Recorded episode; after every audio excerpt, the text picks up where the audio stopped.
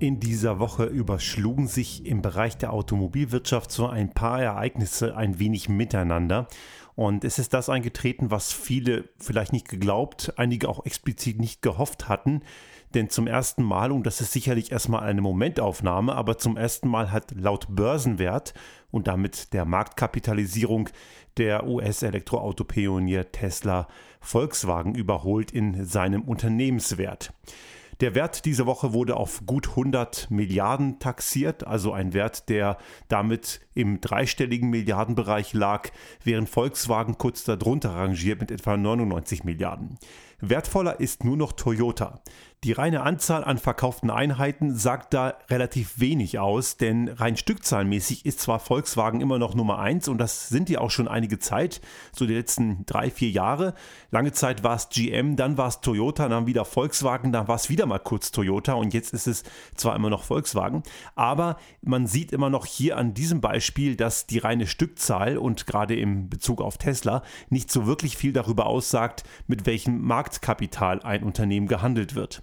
Dass Toyota schon so lange weiter oben steht, liegt einfach daran, dass dieses Unternehmen aufgrund sehr effizienter Prozesse und einer sehr gut durchstrukturierten Produktpalette einfach pro verkaufte Einheit weit mehr verdient als etwa der Volkswagen-Konzern. Bei Tesla ist das Ganze sicherlich ein wenig anders gelagert. Im Fall von Tesla geht es sicherlich nicht um die Stückzahlen, denn die Gesamtstückzahl, die dieses Unternehmen produziert, ist gemessen natürlich an den anderen wie Volkswagen, Toyota und auch andere Hersteller weiß Gott nicht vergleichbar. Wir reden da von einem Zwerg, was eben die reine Stückzahl angeht. Allerdings, was hier eine entscheidende Rolle spielt, ist die Innovationskraft. Tesla wurde ja in den letzten Jahren mehrfach schon totgesagt und es gibt eine ganze Menge Leute, die jetzt massiv Geld verloren haben, weil sie eben auf die Pleite dieses Unternehmens spekuliert haben, was eigentlich eh pervers ist, dass man auf Pleiten von Unternehmen wetten kann. Ich denke eher, dass man an diesem Punkt auch klar sagen muss, das hat mit Finanzprodukten und Börse nichts mehr zu tun. Das ist Wettbüro, Zockerhölle oder Spielcasino, aber das ist ein anderes Thema. Man hat eben hier darauf gesetzt, dass es gar nicht so weit kommen kann. Und man hat dieses Szenario oft für unmöglich gehalten und auch belächelt. Viele große deutsche Automanager haben ganz explizit gesagt, dass dieser Tag nie kommen würde und nun ist er da. Und es gibt eine ganze Menge Leute, die diese Woche das Thema intensivst diskutiert haben. Viele namhafte Journalisten und Wirtschaftsfachleute haben darüber publiziert und Posts geschrieben in den sozialen Netzwerken und natürlich auch auf dem Netzwerk LinkedIn, wo wir als einziges soziales Netzwerk aktiv sind, gehörte das logischerweise zu den Top-Themen. Der einhellige Tenor an dieser Stelle war, dass das eine große Bedrohung für die deutsche Autoindustrie sei. Nun, das kann man so sehen. Allerdings glaube ich, dass das nicht so sehr der Börsenkurs ist, der hier das Problem ist, sondern eher die Umstände drumherum. Der Börsenkurs ist lediglich die Folge von etwas, was schon viel früher sichtbar geworden ist bzw. sichtbar ist. Nun, worum geht es eigentlich wirklich? Es ist eben nicht der Börsenkurs, der jetzt die deutsche Automobilwirtschaft bedroht, wenn man schon dieses Szenario aufzeigt, sondern das eben vorhin schon genannte Innovationspotenzial.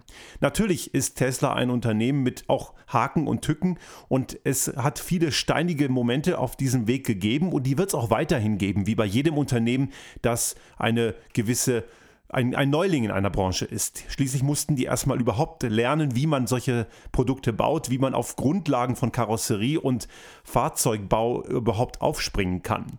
Natürlich ist das Innovationspotenzial bei weitem in Sachen Antriebsstrang nicht mehr so komplex wie vor 10, 20 Jahren, wo es noch um die reine Verbrennertechnik geht.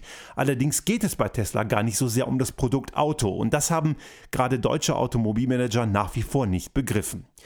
Während nämlich die ein Unternehmen wie Tesla ein IT-Produkt und eine IT-Architektur zum Nutze der Mobilität entwickelt hat und dabei sowas wie ein Auto als Endgerät verwendet, so ticken die deutschen Autohersteller noch komplett anders. Die sehen das Auto als das primäre eigentliche Produkt. Nun werden einige sagen, das tut ja Tesla auch, schließlich sprechen sie ja auch Emotionalität an. Das ist richtig, das tun sie, weil man damit in den aktuellen Zeiten auch eine ganze Menge Kapital von Kunden holen kann.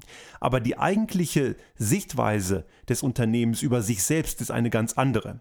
Dieses Unternehmen sieht sich eben nicht als Automobilhersteller, sondern als Mobilitätsdienstleister mit angeschlossener Energieproduktion, also ein ganzheitliches Konzept aus Energieproduktion und Mobilität. Und in diesem ganzen Konglomerat ist das Produkt Automobil lediglich ein Mittel zum Zweck.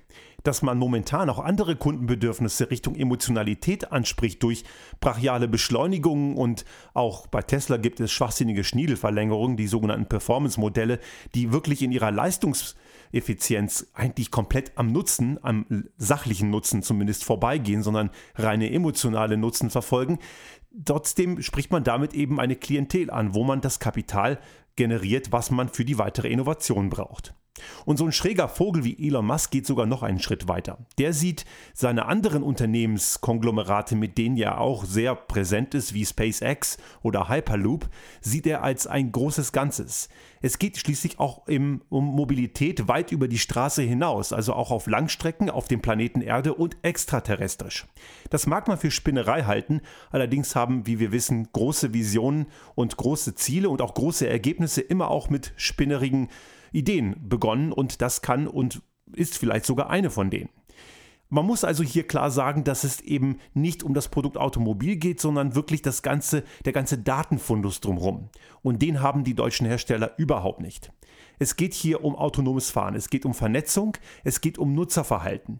Auch Tesla, muss man klar sagen, ist eine Datenkrake. Das ist ein Thema, mit dem wir als wir sind auch Tesla-Kunden und das ist ein Punkt, der uns nicht so gefällt, weil wir tendenziell, was Daten angeht und Datensammelwut von Unternehmen natürlich sehr skeptisch sind und das führt auch dazu, dass wir auch um gewisse Plattformen und Anwendungen einen großen Bogen machen. Bei Tesla haben wir es bisher nicht gemacht, schränken allerdings deren Datensammelwut von Kundenseite, von Nutzerseite ein, so gut es geht. In der deutschen Industrielandschaft, jetzt gerade auch im Automobilbereich, schaut man natürlich sehr angeregt und besorgt auf diese Entwicklung. Du, die Frage ist jetzt natürlich, warum erst jetzt?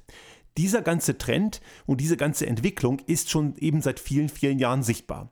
Man hat allerdings stattdessen sich nicht damit beschäftigt, was die wirklich machen und was die anstellen. Und man tut es sogar heute nicht, sondern man schaut jetzt auf den Börsenkurs. Dabei ist dieser Börsenkurs lediglich ein Symptom. Das ist der Bauchschmerz bei der Blinddarmentzündung.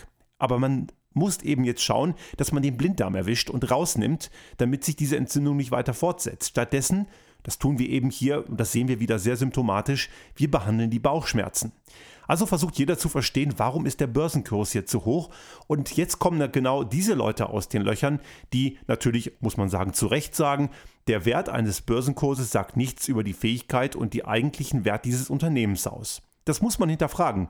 Ich glaube auch, dass ein Börsenkurs nur sehr eingeschränkt, wenn überhaupt, ein Instrument dazu ist, den Wert eines Unternehmens zu bemessen. Das haben wir ja zum Beispiel in der New Economy Blase Anfang des Jahrtausends ja sehr schön beobachten können, wo plötzlich IT-Unternehmen, die ein paar Server hatten und ein paar Büroräume auf der Börse viel, viel mehr wert waren als ein Industriekonzern wie Daimler, Volkswagen oder ThyssenKrupp.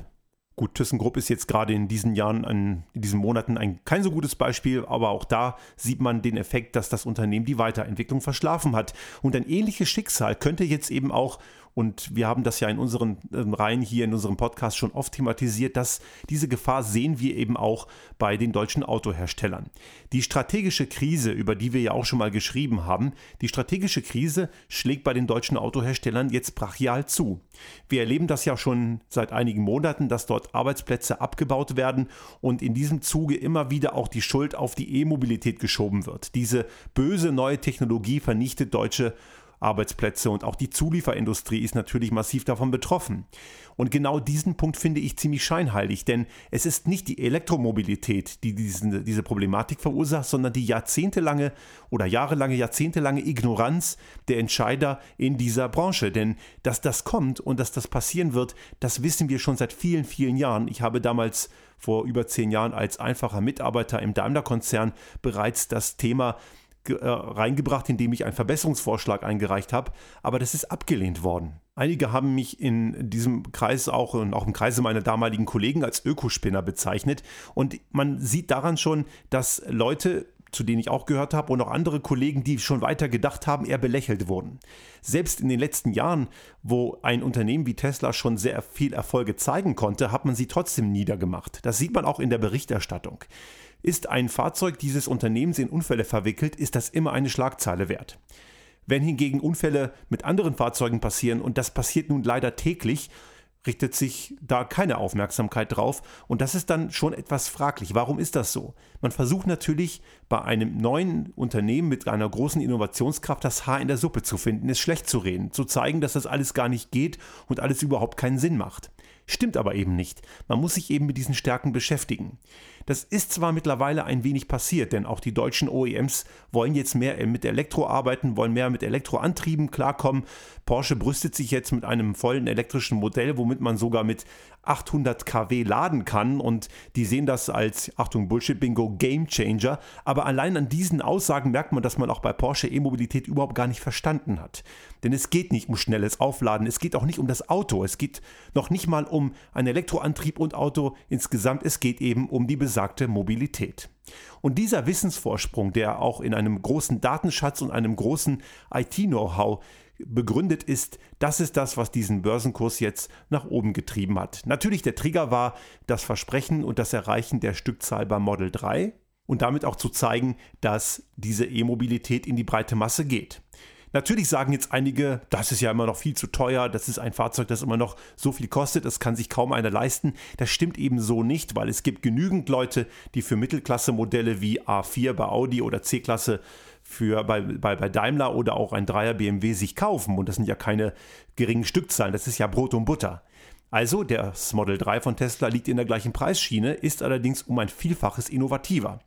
Und auch da kommen jetzt natürlich die Kritiker und sagen, die klappern viel mehr, das Spaltmaß ist mies und so weiter. Natürlich haben die ihre Tücken und wenn man das Spaltmaß aus Sicht eines Experten betrachtet, mag das durchaus schlechter sein. Die Frage ist nur, wie viele Kunden sind solche Experten? Was die Verarbeitungsqualität im Innenraum angeht, so muss sich Tesla nicht verstecken. Wird zwar gern das Gegenteil behauptet, stimmt aber nicht. Ich habe auch bei einem großen Ingolstädter Unternehmen war ich auch einige Zeit Kunde, als ich noch einen Geschäftswagen aus deren Hause hatte und da hat es auch schon mal geklappert und die haben das eine oder andere Scheppern einfach auch nicht wegbekommen. Das liegt einfach an der Komplexität des Produkts, was nicht heißen soll, dass man nicht daran arbeiten soll. Aber es geht eben nicht darum. Schaut man sich also diese Produktpalette an, gerade das Model 3, da wird man feststellen, diese Fahrzeuge sind auf das autonome Fahren ausgerichtet. Und jetzt gibt es natürlich auch diejenigen, die sagen, wir wollen ja kein autonomes Fahren, wir wollen ja selber fahren, weil wir die geilsten Fahrer der Welt sind. Diese Klientel gibt es und die ist immer noch sehr präsent, aber die Zukunft gehört eben denen, die gar nicht mehr selber fahren wollen. Die Arroganz der deutschen Autoindustrie hat eben jetzt genau diesen Effekt bewirkt und er wird noch stärker. Tesla wird in diesem Jahr voraussichtlich anfangen, südlich von Berlin ein eigenes Werk, ein erstes europäisches Werk hochzuziehen, in dem komplette Fahrzeuge produziert werden sollen und sie werden es durchziehen. Ob das so schnell geht wie jetzt zum Beispiel in China, wo sie in wenigen Monaten ein komplettes Werk hochgezogen haben, muss man sicherlich bezweifeln, aber warten wir es mal ab. Im Grunde genommen ist das ein Affront gegen die deutsche Autoindustrie, denn damit baut Tesla seine Produkte im Vorgarten der deutschen OEMs. Und das wird einigen nicht gefallen. Man sieht es vielleicht nur zwischen den Zeilen, aber die Sorgenfalten sind sehr groß, aber man hätte sie schon viel früher haben müssen, nicht erst, wenn der Börsenkurs entsprechend sich entwickelt hat.